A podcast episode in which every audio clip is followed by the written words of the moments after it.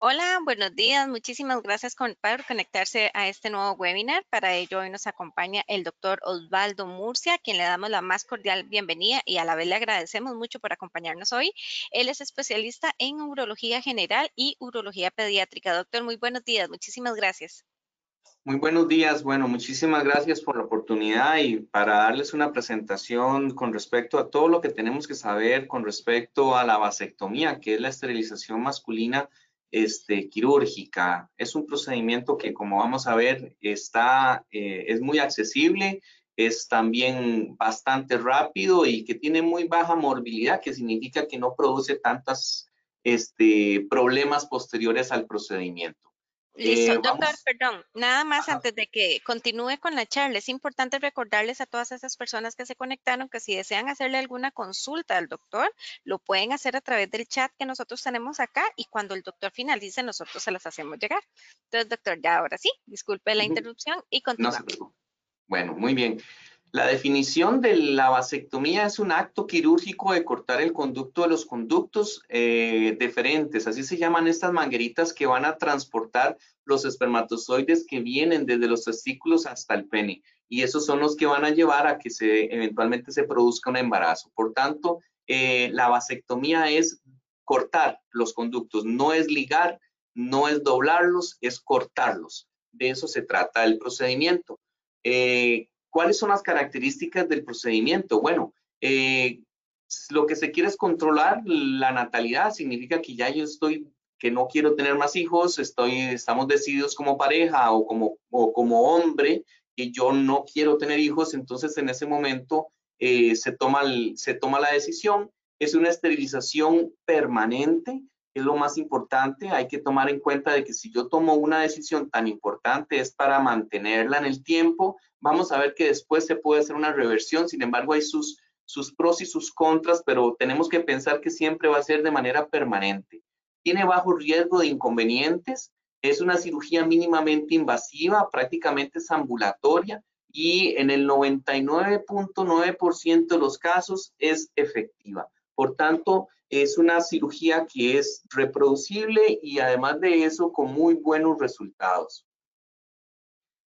¿Cuáles son los datos importantes? Bueno, es importante decir que cada testículo tiene un conducto y en los testículos es donde se producen todos los espermatozoides. Por cada mililitro de, semen que se eyacula, se van a producir de 20 a 30 millones de espermatozoides. Es decir, que el, el testículo, el, dentro del testículo viven los espermatozoides, pero constantemente están subiendo por el conducto hacia un saco que se llama vesículas seminales y ahí es donde se mantienen almacenados. Cuando nosotros cortamos el conducto, siempre van a quedar algunos espermatozoides todavía en el sistema que necesitaremos después eliminarlos.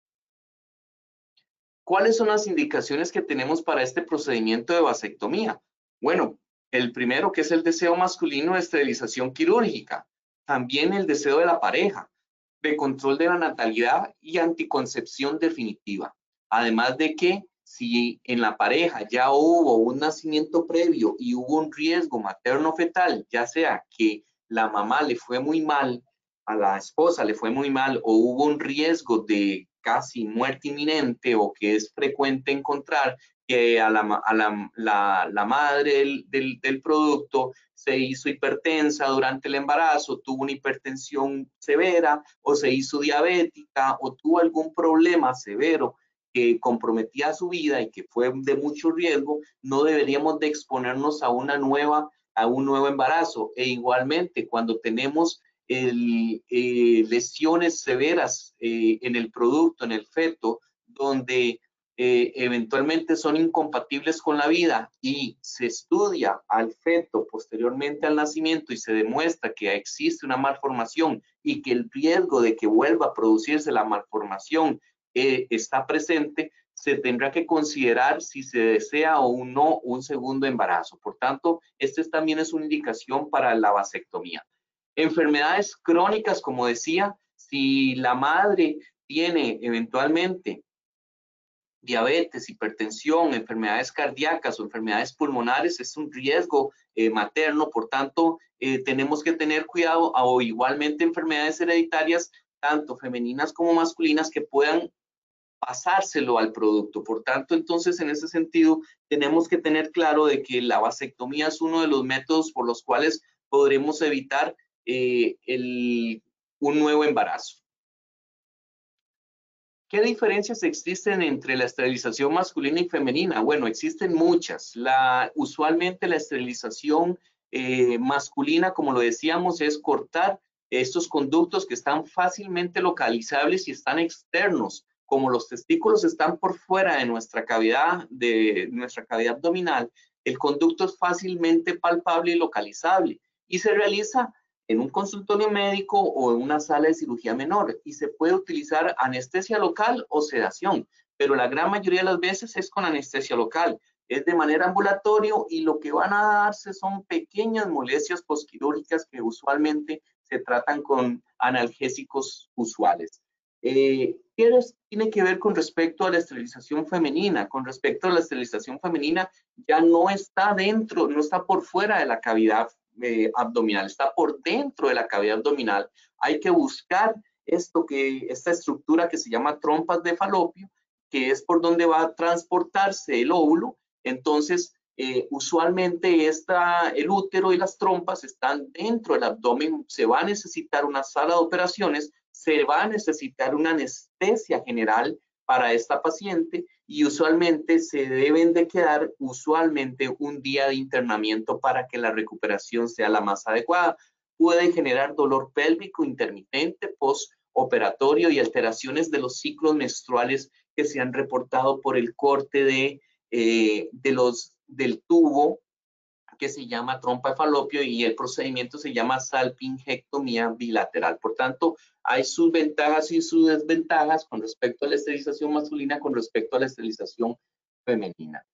¿Cuáles son los tipos de vasectomía que existen? Porque hemos escuchado, nos han dicho, ah, es que a mí me lo hicieron sin bisturí, ah, es que a mí me hicieron tal cosa, es que a mí me los quemaron, es que a mí me los ligaron. Bueno, usualmente se dividen vasectomías con bisturí o sin bisturí, pero siempre siempre va a existir una herida en la piel. Únicamente la forma de cómo se hace la herida es si se utiliza o no se utiliza el bisturí. Son pequeñas incisiones que se hacen en cada hemiescroto, usualmente una de cada lado, y son pocos los pacientes en los cuales se les hace una sola herida por la línea media del escroto y por ahí se puede llegar también a ambos conductos. Sin embargo, cuando se hace por la línea media, tenemos que considerar que esos conductos son muy fáciles de tocar y movilizar. Cuando tenemos conductos que son difíciles de localizar o, o, difíciles de movilizar y hacemos una incisión por la línea media, probablemente esta persona va a quedar con mucho más molestia que si lo hubiésemos hecho eh, de maneras eh, separadas. Por tanto, eh, el, el, procedimiento eh, tenemos que ver cada paciente y, ver cuál es la mejor técnica para que la situación posterior sea muy buena, su recuperación. Pero esto de que con bisturí o sin bisturí es prácticamente si utilizamos el filo del bisturí o utilizamos una pinza que va a ser siempre una herida y que vamos a ocupar también colocar probablemente algún punto o hilo que se va a reabsorber con los días siguientes al procedimiento. ¿Cómo se debe preparar una persona, un hombre para hacerse la vasectomía? Bueno, usualmente debe haber un consentimiento, se le debe explicar al paciente qué, a qué se va a someter y además de eso, a, lo que se está sometiendo, porque no, nos, no sería como lo ideal de que el paciente venga, se opere y a los dos, tres meses quiera volverse a reconectar para poder tener otro hijo. Entonces, tienen que estar pacientes muy claros y el especialista tiene la obligación de aclararle las dudas y de explicarle de que es un procedimiento definitivo. Y además de eso, de la recuperación y cuáles son sus recomendaciones para que todo salga muy bien. Se debe de inicialmente de, de suspender anticoagulantes o aspirina. En el caso de que se esté ingiriendo crónicamente estos medicamentos, hay que suspenderlo con días previos, usualmente con siete días previos al procedimiento por el riesgo de sangrado que podría existir, ya que es un procedimiento que aunque sea sencillo, estamos haciendo una herida, estamos manipulando tejidos, hay vasos sanguíneos y si yo estoy anticoagulado, estoy tomando aspirina, puede haber algún sangrado mayor y por tanto puede haber alguna complicación. En el caso de los pacientes diabéticos, siempre es importante que deben de mantener sus glicemias normales. El nivel del azúcar en la sangre debe de estar normal o lo más cerca a lo anormal previo a la cirugía. ¿Esto por qué? Porque usualmente la herida que queda, es, queda en la zona escrotal, es una zona que no le pega el sol, que no hay, que no hay ventilación suficiente y además de eso hay humedad y hay un riesgo de infección por la cercanía que existe hacia el ano. Por tanto, eh, es una cirugía de riesgo si yo tengo un paciente que es diabético y que tiene niveles elevados de azúcar, vamos a ponerlo más riesgo porque se nos puede infectar mucho más sencillamente. Se recomienda también un rasurado de la zona genital al menos tres días previos al procedimiento, no hacerlo el mismo día del procedimiento, esto porque usualmente tenemos que limpiar la zona con este, líquidos que son, eh, ¿cómo se llama? Abrasivos y por tanto pueden generar dolor con, el, con la manipulación. Hay que llevar ropa cómoda y hay que presentarse siempre acompañado. No deberíamos de ir eh, solos al procedimiento esto porque se está eh, colocando anestesia, no sabemos cómo nos va a ir con la anestesia local e igualmente con las molestias, pero siempre que va acompañado, usualmente vuelven muy bien a la casa. ¿Cuál es la técnica? Bueno, usualmente hacemos una desinfección y un lavado de la zona genital, se coloca ropa estéril en esta zona, se localizan estos conductos por palpación, posteriormente se aplica una anestesia en la piel escrotal y se hace la abertura, ya sea con bisturí o sin bisturí de la piel, posteriormente se liberan estos conductos, se buscan los conductos, se cortan y se ligan los extremos con hilos que van a quedar ahí de manera permanente, se verifica de que no haya sangrados, se cierra posteriormente la piel con hilos absorbibles y se colocan apósitos en la zona quirúrgica. Se finaliza el procedimiento con una prescripción de analgésicos antibióticos y de reposo por lo menos por 24 horas para que el paciente todo le salga muy bien. Eh, más o menos esta es la imagen, se utilizan pinzas especiales que solamente eh, logran sujetar al conducto sin, no, sin traumatizar ninguna otra zona del, de la piel o del escroto para que eh, podamos hacer la eh, resección del, del, del conducto deferente. Básicamente lo que se hace, se corta y se ligan, se ponen hilos que son no absorbibles, significa que quedan ahí de manera permanente, esos hilos ahí para toda nuestra vida. ¿okay? Posteriormente se cierra la piel y se colocan los apósitos. ¿Cuáles son las recomendaciones postoperatorias? Reposo el día del procedimiento, colocación de hielo en la zona genital, que usualmente le recomendamos que se pongan por 20 minutos, unas tres veces al día, por, por un día básicamente. Hay que evitar el ejercicio físico y las relaciones sexuales por siete días hay que tomar tratamientos antibióticos y analgésicos como recomendados por los especialistas, ya sean antiinflamatorios y analgésicos y algún tipo de antibiótico. Eh, continuar con el método de planificación anticonceptiva, eso es importante. Si tenemos pareja sexual y queremos evitar un segundo embarazo o un embarazo posterior, tenemos que continuar el método de planificación. Este método de planificación se va a continuar hasta que nosotros contemos de 15 a 20 eyaculaciones después del procedimiento de la vasectomía. ¿Esto por qué? Porque siempre quedan espermatozoides en los conductos después de donde nosotros cortamos. Entonces hay unos saquitos que se llaman vesículas seminales. Esos saquitos son los que almacenan todo el semen que se está produciendo durante todo el día en los testículos que llegan hasta estos saquitos, ahí quedan y cuando se tienen relaciones sexuales, parte de estos saquitos se van se van vaciando. Sin embargo, en una sola eyaculación no se vacía todo. Por tanto, se necesitan varias eyaculaciones, eh, de 15 a 20 eyaculaciones para asegurar de que ya todos estos saquitos se hayan vaciado y que el, el semen que sale ya no lleve espermatozoides. Eh, posteriormente habrá que hacer un, un, conteo de espermatozoides al cumplir esas 20 eyaculaciones para que el resultado nos diga que no hay espermatozoides o el término que nosotros utilizamos es asospermia. Es importante mencionar en este punto de que nosotros no podemos ver por las características del semen si tiene o no tiene espermatozoides. Eso es prácticamente microscópico, no se puede ver. Por tanto, no nos podemos como jugárnosla de que ya no, ya no voy a, ya estoy vasectomizado, ya no tengo espermatozoides y no me hago el examen del conteo. Por tanto, existe el riesgo de que si yo no me hago el, conteo, eh, puede pasar de que siga produciendo espermatozoides y eh, hay un embarazo. Y esa producción de espermatozoides pudo o puede ser por una mala técnica o porque eh, no ha sido el especialista el que le ha hecho el procedimiento y esto es lo que hemos visto de los embarazos posteriores a vasectomía, que son eh, procedimientos que no se los hizo el especialista y que además de eso no se hicieron el examen y luego apareció el embarazo. Entonces ahí es cuando van, se hacen el, el espermograma y se dan cuenta que siguen produciendo espermatozoides en grandes cantidades y que por eso fue la razón del embarazo. Y hay que volver a someter al paciente a la revasectomía de ambos lados porque no sabemos cuál lado fue el que no se ligó bien. Casos especiales, bueno, los pacientes con bolsas escrotales pequeñas, pacientes con testículos que están prácticamente en la ingle, estos pacientes son difíciles para poder hacerlos en el consultorio médico. Pacientes con dolor crónico testicular, hay que decirle al paciente que si ya tiene dolor, puede suceder de que el dolor se mantenga o aumente posterior al procedimiento por un tiempo más, pero no pensemos que con una vasectomía el dolor se va a eliminar.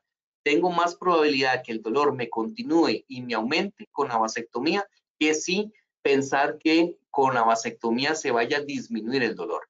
Pacientes con varicoceles, que son venas que están en el escroto que son varices, como las que se nos pueden hacer en las piernas a los hombres y a las mujeres, esas varices en ocasiones dificultan eh, encontrar cuál es, el, cuál es el conducto y cuál es, eh, cuál es la vena o la varice. Entonces, esos son los accidentes que han pasado en los cuales ligan una vena creyendo que era el conducto y posteriormente hay un embarazo. Por tanto, eso es importante tenerlo presente. Pacientes ansiosos, un paciente ansioso que tenga miedo a las agujas, que le tenga fobia a la anestesia, que le tenga fobia a la sangre, al olor, esto eh, es, hay que tenerlo en consideración y probablemente se va a recomendar que este paciente se someta al procedimiento de manera con sedación. Pacientes con decisión de no presenciar el procedimiento también habrá que tomar esa decisión de recomendarle una sedación. Igual se pueden hacer, pero bajo esta condición de que van a meritar sedación. ¿Cuáles complicaciones existen y podrían presentarse en un paciente que se realiza una vasectomía? El sangrado y los coágulos dentro del escroto, a eso se le llama un hematoma, que hagan un hematoma de la zona y nos ha pasado a todos. Por tanto, es algo que puede pasar y que hay que estar atento. Y si pasa, hay que tratarlo, es lo más importante. Sangre en el semen se puede ver posteriormente al procedimiento. Pueden existir moretones en el escroto por la manipulación o por algún sangrado menor que pasó inadvertido, puede haber infección local o testicular, por eso es importante que todos los parámetros, tanto la limpieza excesiva de la piel, el, rasurado previo y además de eso, si soy diabético, no tener el azúcar elevado, eh, esos son factores que van a ayudar a disminuir el riesgo de infección. También el dolor, existe la posibilidad que el paciente quede con dolor si no hacemos una buena técnica, por tanto, es importante que únicamente nosotros vamos a quitar el conducto, vamos a cortar el conducto, no cortamos ninguna otra estructura que pueda generar problema posteriormente. Eh, hemos visto pacientes que han tenido dolor post el procedimiento y es porque se ha hecho una mala técnica o porque han eh, eh, prensado, como decimos nosotros, algún nervio que le genera dolor importante al paciente con el, con el procedimiento o después de eyacular. Podemos ver edemas en el escroto que se pueden presentar o quistes secundarios que se le llaman espermatoceles. Eso significa que el hilo que se ligó el conducto, se zafó el hilo y se hizo un acúmulo de, semen en, dentro de la cavidad del escroto y se hace una especie de quiste y a eso se le llama espermatoceles. ¿Cuáles son las inquietudes? Bueno, existen inquietudes siempre que se puede hacer este procedimiento y dentro de las inquietudes, dentro de las inquietudes es eh, si afectará o no el rendimiento sexual. No tiene nada que ver el rendimiento sexual con la vasectomía. Por tanto, no va a afectar el rendimiento sexual. No causa daño permanente a los genitales, tampoco va a causar problema a los testículos o a los genitales. No aumenta el riesgo de cáncer, porque por ahí alguien escribió alguna vez de que había un riesgo de cáncer de testículo o cáncer de próstata. No hay, no hay riesgo con respecto a esto. No aumenta el riesgo de enfermedades cardíacas tampoco. Y tampoco no protege contra enfermedades de transmisión sexual como el VIH o SIDA. Así que esto hay que tenerlo claro. Eh, si me hago una vasectomía, siempre estaré expuesto a tener eh, una enfermedad de transmisión sexual si no me cuido e igualmente no me está eh, afectando mi rendimiento sexual. ¿Cuáles son los nuevos avances? Todavía no está en Costa Rica. Esto es un, un producto que se quiere y que se está probando, donde lo que se hace es inyectar al conducto un gel que este va a impedir el paso de los espermatozoides. Ese, ese gel queda de manera permanente en el conducto este, y puede durar hasta 13 años. Si eventualmente el método, yo quiero ya antes de los 13 años permeabilizar mis conductos, se inyecta otra sustancia que disuelve el gel y nuevamente se vuelve a permeabilizar el conducto. Este es un avance, se llama basal gel, sin necesidad de tener que hacer una herida y de hacer una, un procedimiento. Sin embargo, tenemos que tener claro que el conducto deferente es más pequeño que el tamaño de un fideo. Y además de eso, si tenemos que inyectar esto dentro del centro del tubo, está difícil, es un poco difícil y por tanto la experiencia nos va a decir, hay que esperar el tiempo que nos diga es si esto va a ser efectivo o no a largo plazo. Probablemente vamos a tener muchos falsos eh, negativos, es decir, vamos a tener muchos embarazos porque no se están inyectando el producto específicamente dentro del lumen o dentro del tubo, sino que se coloca por fuera y no va a tener esa efectividad. Es por eso que hay que tener precaución y por tanto la técnica de hacer la vasectomía como la conocemos es la eh, técnica actual y la más recomendada. Muchísimas gracias por la oportunidad y espero eh, contestar sus inquietudes. Eh, puede ser ahorita mismo y, si quisieran hacerlo por chat, con mucho gusto. Muchísimas gracias, doctor, por esta importante charla. De hecho, sí tenemos, eh, bueno, varias consultas. La primera de ellas dice, buenos días, en, estos casos especiales se, se identifican previo a la vasectomía. Perdón, perdón. Nos consultan por acá que si los, esos casos especiales que mencionó se identifican previo a la vasectomía. Sí, siempre hay que por lo menos considerar que el paciente debe tener una consulta previa al procedimiento y si, si no se tiene esa consulta y se saca de una vez la cita para la vasectomía, el médico tiene la este, obligación de detectar estos casos, ¿verdad? Que son especiales valorar el examen físico, valorar cómo está la anatomía y considerar si se puede hacer el procedimiento en, este mismo momento o se tiene que eh, posponerlo para un segundo tiempo para poderlo preparar. Siempre eh, hay que pensar de que es un procedimiento que no debe de causar molestias y que debe ser más bien con toda la intención de que todo salga muy bien y que no tenga ninguna molestia posterior. Entonces no vamos a someter al paciente a un riesgo o a que tenga ansiedad o que, o que, no sé, que tenga algún susto mayor, para eso entonces se considera en los casos especiales dar una sedación. La sedación la da usualmente un anestesista. El anestesista se presenta a la sala, le va a tomar una vía y le pone un medicamento en la vena donde lo que hace es sedarlo. Eh, y la sedación es como hacerse una gastroscopía. No sé si casi mucha gente se ha hecho la gastroscopía con sedación. Entonces, cuando se despiertan no sabe qué fue lo que pasó y ya terminó el procedimiento. Esa es la intención, que no haya ningún susto por el procedimiento. Doctora, acá nos consultan que si pacientes de peso grande se recomienda esta operación.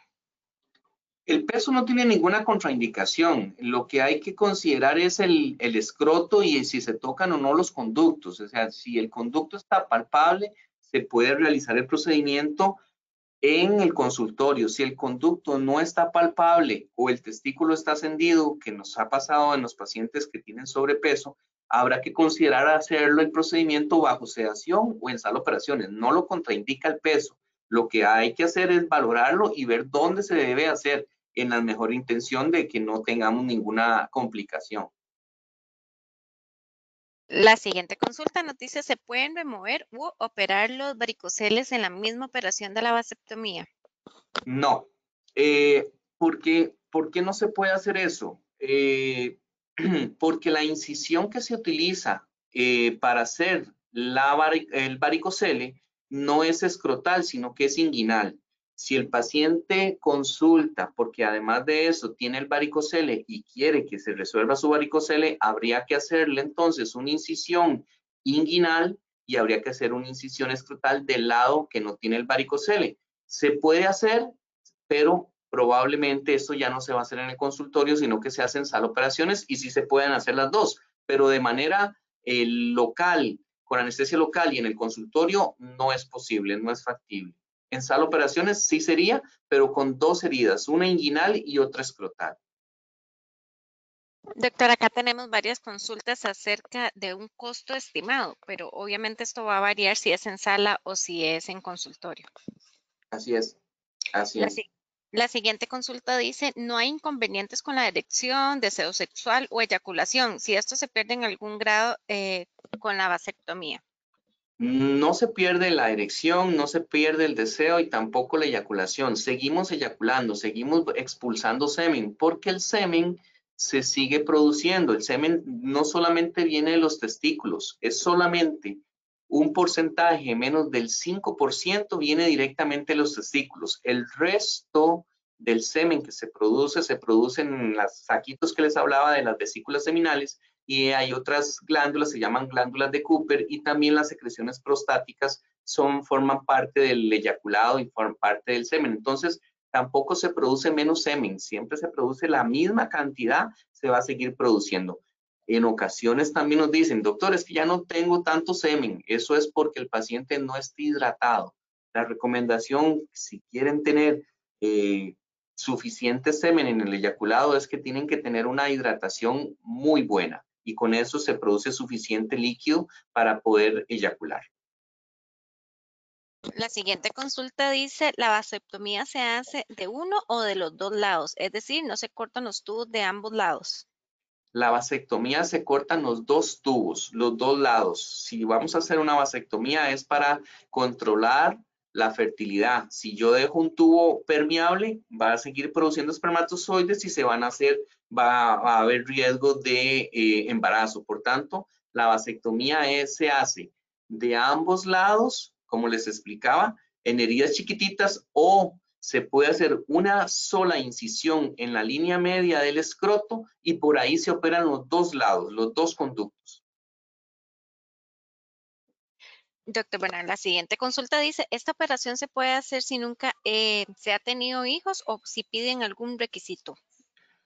Vea, eso es una muy buena pregunta. Eh, sin embargo, nosotros como médicos tenemos la, la situación es esta. Eh, no podemos negarle el procedimiento a una persona que tenga, em, o sea, que sea consciente y que esté consciente en sus cinco sentidos y además de eso sea mayor de edad no se le puede negar. Si el paciente no quiere tener hijos eh, y él quiere hacerse el procedimiento, se le dan unas recomendaciones, se le dicen cuáles, cuáles son los pros y sus contras con respecto a que no quiera tener hijos y, y que después, digamos, le decimos, existe, luego va a usted querer tener hijos y va a ser más difícil, habrá que explicarle, pero no le podemos negar la oportunidad. Si el paciente lo desea, se le debe de hacer. Si nosotros no lo hacemos, y el paciente es mayor de edad, nosotros como médicos nos podemos meter en un problema médico-legal. El paciente tiene todo el derecho de, hacer un reclamo legal de que el médico no le está tratando lo que él desea. Muchas gracias, doctor. La siguiente consulta dice, ¿debería comprobarse primero si el hombre es fértil con un espermograma? Sí, bueno, vamos a ver, es, eso también, no sé si es para, mm, contestando también la primera pregunta, si nunca he tenido hijos y quiero hacerme una vasectomía y quiero saber si, si la necesitaré, y hágase el espermograma, no hay ningún problema, y nos vamos a dar cuenta si la necesita. Eh, recuerde que solo ocupamos un espermatozoide para poder fecundar, así que producimos más de 20 millones de espermatozoides por mililitro de semen que botamos, así que son muchísimos. Eh, si la persona definitivamente no quiere tener hijos y, eh, y, no quiere saber nada de esto, no necesariamente necesita hacerse la espermograma. Pero, como le digo, es una opción, se le ofrece al paciente, hágase el espermograma. Eh, si el paciente dice, no, yo no quiero hacerme el espermograma, no hay, no hay ninguna contraindicación, se puede hacer el procedimiento sin ningún problema. ¿Qué pasa con la producción de espermatozoides después de la vasectomía? ¿No se atrofian los testículos o, y la producción de espermatozoides? ¿Qué pasa con este órgano? Sí, exacto. Eso es una muy buena pregunta. Mire, usualmente eh, el testículo seguirá produciendo espermatozoides, nada más que ya no los va a transportar. Van a quedar dentro del conducto, dentro de los conductos que están dentro de los testículos. Esos espermatozoides Usualmente, la vida media del espermatozoide son 90 días. Tenemos que muchísimos espermatozoides nunca llegan a salir del conducto del testículo porque nacieron dentro del testículo, crecieron y murieron en los 90 días siguientes y todavía no habían salido por el conducto.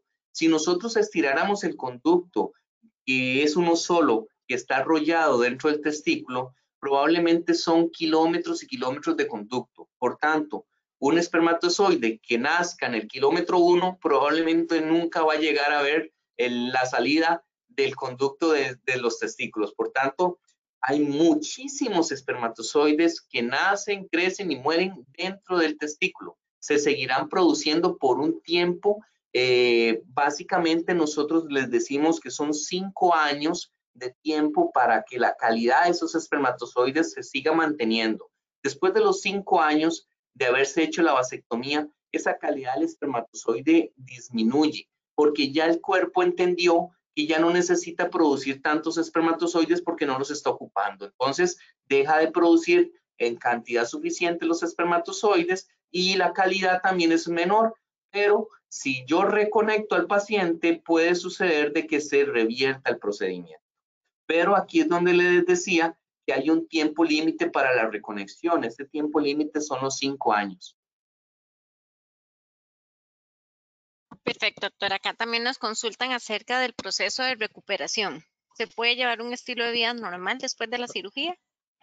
Los primeros, el primer día la recomendación siempre es vaya a la casa, tenga reposo, póngase hielo, tómese los medicamentos, no levante cosas pesadas no tenga relaciones sexuales, no vaya al gimnasio. Esto es lo que recomendamos. El segundo día, camine, empiece a caminar, empiece a moverse, puede conducir, puede salir a la calle.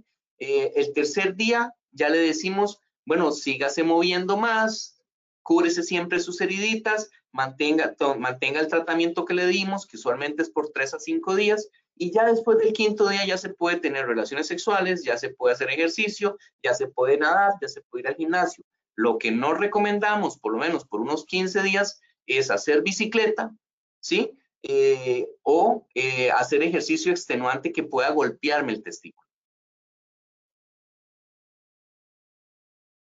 Muchísimas gracias, doctora. Acá dice, si voy a vivir unos 50 años más, me preocupa tener espermatozoides muertos dentro del conducto cerrado con vasectomía. ¿No hay dolor con espermatozoides muertos dentro del conducto? No, vean, eso es un error. El espermatozoide nace, crece y muere, pero esa, esa muerte es, es, un es un proceso donde el espermatozoide se muere y degenera, pero eso es, son proteínas, entonces se vuelve, es materia prima para que se hagan más. Es decir, que eso se está reutilizando. No es que van a estar muertos ahí no están haciendo nada. No, los espermatozoides que fallecen, que, se, que, no, que no llegan a un buen, o sea, que no salen de la cavidad, esos espermatozoides van a ser materia prima para que se sigan produciendo más. Es decir, que es necesario esa muerte celular que se está dando dentro del conducto. Perfecto, doctor. Muchísimas gracias. Bueno, de momento ya no tenemos acá más consultas. Es importante recordarles que este webinar va a ser em, subido a través de las plataformas de las redes sociales del Hospital Clínica Bíblica para que ustedes puedan volverlo a ver, incluso lo pueden compartir con más personas. Doctor, muchísimas gracias por la participación. Muchísimas gracias a ustedes por la oportunidad y estamos para servirles. Muchísimas gracias y feliz día a todos.